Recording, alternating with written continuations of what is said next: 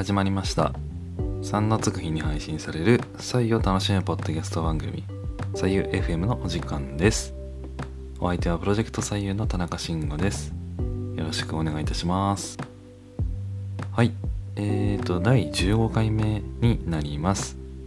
6月3日分ということで配信をしていきたいと思いますのでよろしくお願いいたします。えっ、ー、とまあ13回目14回目とちょっと連続の配信になりましたけれども、えー、なかなかやっぱ連続配信っていうのはね答えますね。なんかもうね毎日配信されてる方とかもいますけど本当に、えー、すごいことだなと思います。えー、まあそれはそうとですね本当にこう月日が流れるのは早いもので採用 FM もですねこれでもう第15回目をえー、迎えてしまったわけなんですけれども皆さんはいかがお過ごしでしょうか、えー、まあ、前回まではねあの2回続けて本の紹介になったので今回はちょっと趣を変えまして、えー、自分の話をしたいなと思います。はい。で、えー、僕がですねあの採用を飲むようになって、え今でちょうど1年半以上になるんですかね。はい。まあここまで来るともう習慣と言ってもいいのかなと思うんですけれども、まあ、習慣というかもはや、まあ、癖みたいなね感じにもなってるんですけど、まあ、それでこう、まあ、左右が習慣になったことで自分に起きた変化っていうものがやっぱこう大なり小なり、まあ、いくつかあるんですけど、まあ、それを左右 FM で時々、ご紹介していくのもいいかなと思いましてはい。でそのフォーマットなんですけどえっとまあ左右が習慣になったら〇〇〇みたいな。なんかそんなこうフォーマットで、えー、その〇〇の中に何かをこうはめていくみたいなそういう回が、えー、何回か展開できそうだなとちょっと思いまして。で、まあ、今回がねこの第1回目になるわけなんですけど、えー、と第1回目に関してはえー、左右が習慣になったらペットボトルをほぼ買わ買わなくなったについて、えー、話してみたいなと思いますのであのね最後までお付き合いいただければ嬉しいです。はい、えー、ではですね久々に活動報告の方からいきたいと思います。はい。えっ、ー、と先日ですね5月の末になるんですけれどもジャパンクリエイティブ展というところに、えー、行ってきました。はい。で、えー、場所はですね東京の渋谷の、まあ、西武百貨店になるんですけれども5月の28日の金曜日まで約2週間ぐらいですかねやっていたんですがあのー、最終日に、えー、行ってきました。でこれまあご存知の方もいると思うんですがえっ、ー、とジャパンクリエイティブ展っていうのはですねあの日本の各地の、まあ、例えばこう鉄とか竹とか木工とかいろんなこうマテリアルがあるわけなんですが、まあ、そのマテリアルとそれを使ったこうマニュファクチュアを、えー、いろんな世界のデザイナーとつないで、えーまあ、プロダクトを開発していくような、えー、プロジェクトが、まあ、軸になってまして、えー、それをですね展覧会とか、まあ、記録をしたりとか出版をしたりとか、まあ、そういったものでこう世界に発信をしていくというね、えー、取り組みなんですけれどももうかれこれ多分10年以上やってるんじゃないでしょうかね。はい。でまあ僕が知ってるところで言うとあの新潟県の燕三条にある諏訪田製作所。これはまあ爪切りの、えー、有名な、えー、メーカーですけれどもまあ、諏訪田製作所ですとかあとはまガラスの、ま、桐山製作所とかも結構あの有名で知っているんですが、まあ、そういった、あのー、いろんなねメーカーさんとデザイナーさんがコラボして、えー、いろんなあの作品を展示してくれてるわけなんですよね。であのー、よくこの「左右 FM」でも、え、出てくるおいげんっていうね、えっと、鉄瓶屋さんもジャスパー・モリソンとあのコラボして、えー、このジャパンクリエイティブの方に展示していたりしますと。はい。で、もう並んでいるものどれも全てがですね、素晴らしい作品で、なんかすごくインスピレーションを受けるものばかりだったんですけれど、まあ、このね今回のジャパンクリエイティブで一番何て言うんでしょうね僕の金銭に触れたものがですねこのプロジェクトのボードメンバーでもあるあの内藤博さんっていうね、えっと、建築家の方がいるんですけど、まあ、その方が、まあ、あのボードメンバーのお一人になっていまして、えー、この方有名なね建築で言うとあのトラヤってねあると思うんですけどトラヤの結構店舗デザインとかあの内藤博さんがやられているものだったと思うんですけど、えー、最近だとえっ、ー、とね中川正七商店って、えー、ご存知の方もいると思うんですが、まあ、その新プロジェクトで奈良にできた「えー、鹿猿狐ビルジング」っていうねあのちょっとこう合成獣みたいな名前したビルがあるんですけど商業施設か。はい、まあ、そちらの方の店舗デザインとか設計とかを多分携わられている方だと思います。はい。でその内藤博さんがその展示会場の一番最初の壁面にですね、えー、とメッセージをあの書いてくださってるんですけれども、まあ、それがすごくなんか個人的には考えさせられて、えー、すごく良かったのでちょっと一部をあの朗読的にですねあのご紹介したいなと思います。はい。えっ、ー、とコンビニや通販の進化は商品の在り方を劇的に変えつつあります。安くて便利で分かりやすいものが世の中を埋め尽くしていきます。情報技術の革命的な進化に加えてコロナ禍はこの流れをさらに加速させるでしょう。安くて便利で分かりやすいものが売れるのは当然だとしてもこの熾烈な競争の中では残念ながら奥が深くて分かりにくいものは外に置かれます。ここにはジャパンもクリエイティブもありません。物にこだわるジャパンの精神文化はもともと奥が深くて分かりにくいものです。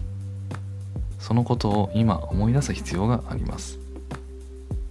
それほどにこの国の生活文化は擦り切れて薄っぺらいものになりつつあるからです。世情は物からことへと変わりつつありますが私はこれからは物がことを支える時代が来ると思っています。そんなにたくさんのものを買うことはない。でも手に入れるものにはこだわる。そしてこだわって手に入れたものが私という不確かな存在を支えてくれる。そんな大人の時代になっていくはずです。それが新しいジャパンのクリエイティブな暮らしの姿になるはずです。ジャパンクリエイティブは一足早くその可能性を模索する試みです。世界的に活躍する気鋭のデザイナーがジャパンの中に息づくプロダクトとコラボレーションした喜びが形になっています。言葉を超えた真のコミュニケーションが形になっています。彼らがお互いに何を見つけ出したのか感じ取っていただければ幸いです。ということで、えー、会場最初ね、えー、壁一面に縦書きで記されていたんですけれどもまあ、これを読んでから中に、まあ、展示会場の中にですね入っていくわけなんですが、まあ、特にあのやっぱり世情は物からことへと変わりつつありますが私はこれからは物がことを支える時代が来ると思っています。そんなにたくさんのものは買うことはない。でも手に入れるものにはこだわる。そしてこだわって手に入れたものが私という不確かな存在を支えてくれる。という部分が、えー、めちゃくちゃ刺さりました。えー、ね、物がことを支える時代とかあとはこうこだわって手に入れたものが私という不確かな存在を支えてくれるというですねまあとてもこういいキーワードというかいいアジェンダをいただいた気がしまして、えー、まあ、今回僕のね朗読という形で聞いていただいた感じになりますが何かあのこちらを聞いてですね、えー、思うところなどありましたら、まあ、ぜひ Twitter などでお寄せいただければと思います。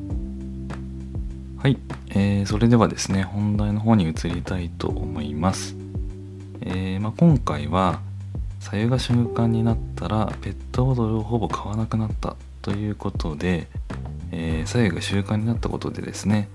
え僕の自分の中に起きた変化のうちの、えー、一つをねご紹介してみたいなと思います。まあ言うてもですね、まあ、これ以上でもこれ以下でもないんですがえー、まあ、ちょっと補足する感じで、えー、少しお話をしてみたいなと思います。はい、で、えー、この変化が起きた上で一番大きかったのは何かというと,、えーとね、マイボトルを持てるようになったところだと思います。はい。でね、採用知る以前から、えーと、僕はあのマイボトルを持っていましたし、えーとね、それを使おうと試みてはいたんですけれどもなかなか、ま、続かなくてですね。で続かなかった理由はえー、マイボトルに入れるそのコーヒーとか、まあ、お茶とかそういったものを作るのが、まあ、面倒だったっていうのが多分一番だったのかなと思います。であとは、えー、作ったとしてもそれを飲みきらないこともやっぱ多くてでしかもですねあのボトルに匂いがついていちいち洗うのもめんどくさくてで結局コーヒーとかだと匂い残るしみたいな感じであんまりそのマイボトル持ってても使うことがなかったんですよね。でそうするとやっぱりこう外出する場合には何か飲みたいとなれば必然的にねコンビニ行ったりとか自動販売機で何か飲み物を買うとか、まあ、あるいはどこかのカフェに立ち寄って、まあ、何か飲むみたいなことになるわけなんですけど、まあ、缶コーヒーとかはね僕飲まないんでえー、まあ、コンビニとかもしくは自販機に行った時に大体買うものっていうのはほとんどこうペットボトルだったかなと思います。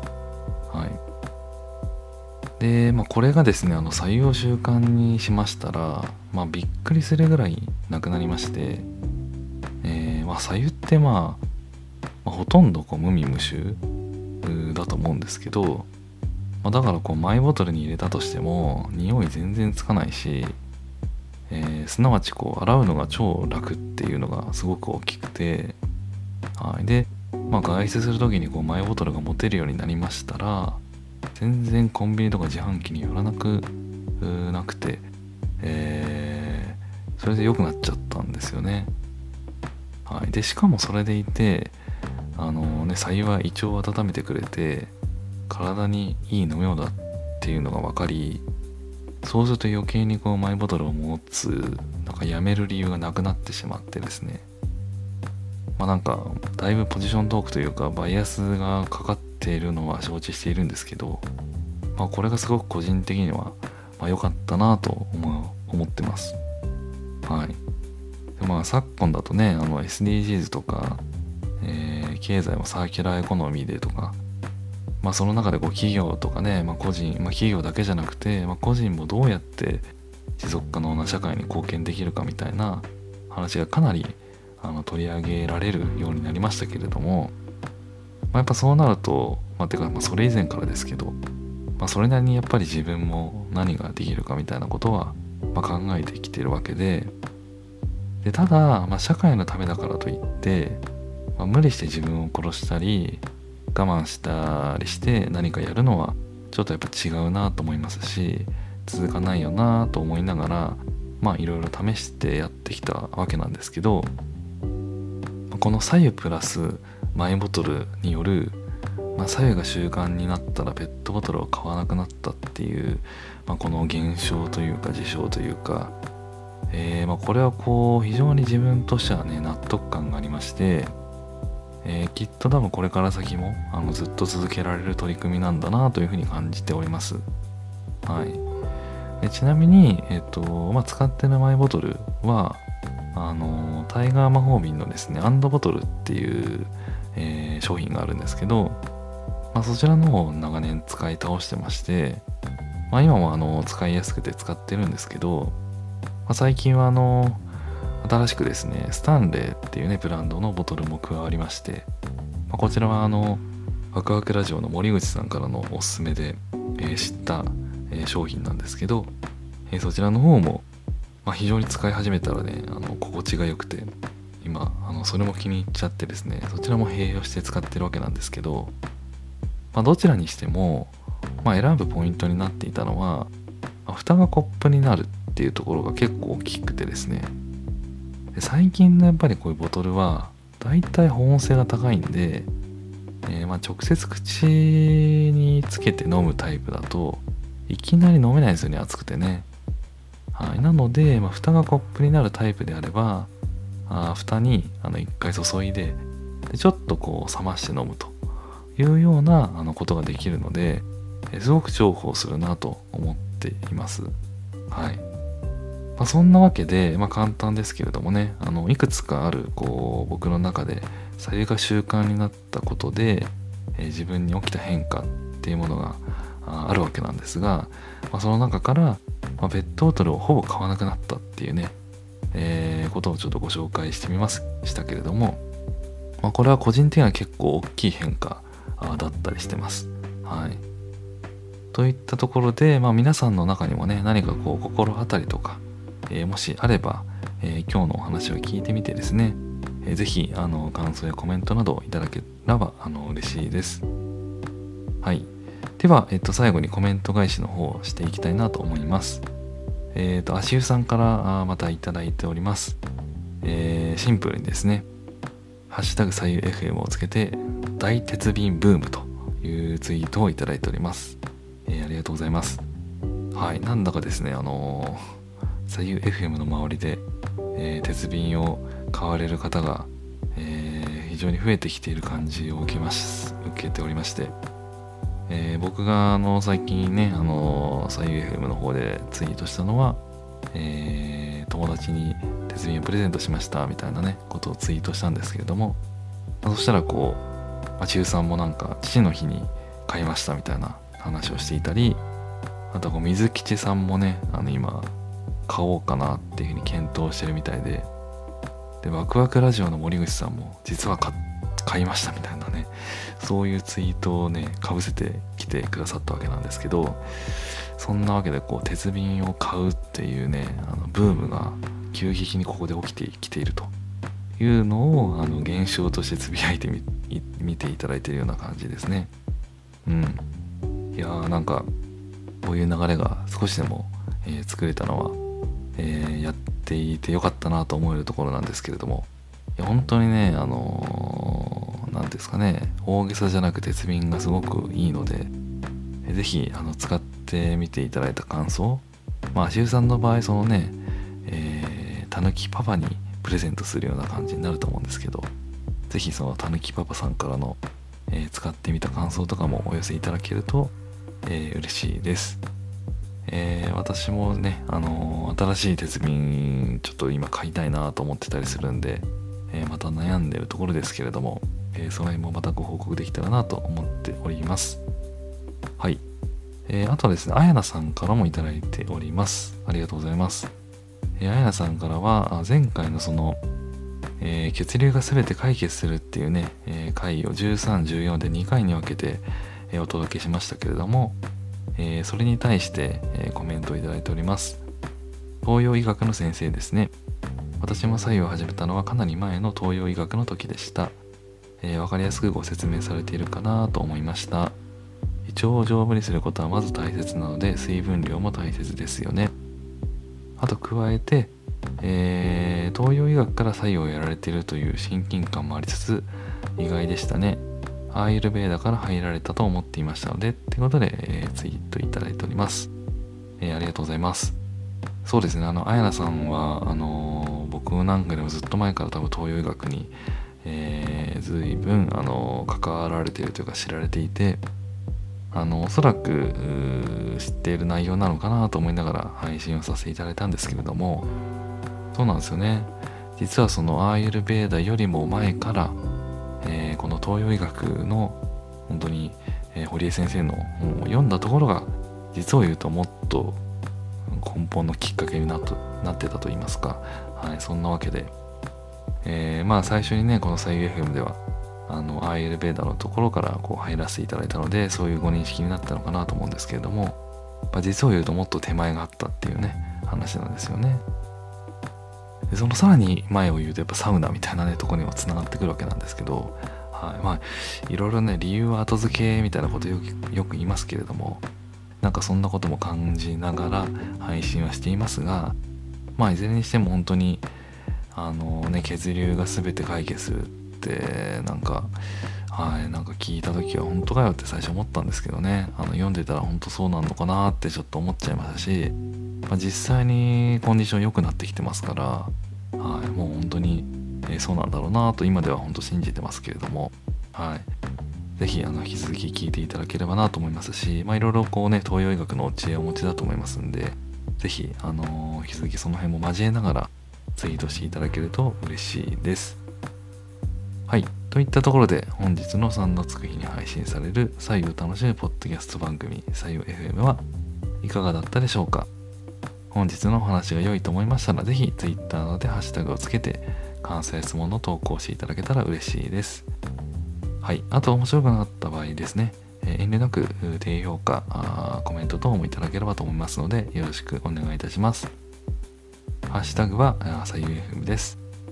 えー、Apple Podcast やね、Spotify いろんなところで聞けますので、ぜひ、あの、お気に入りのところでサブスクライブいただければと思います。あと、引き続き、Apple Podcast への、えー、星やコメントもお待ちしておりますので、えー、よろしくお願いいたします。それでは皆さん、また次回。さようなら。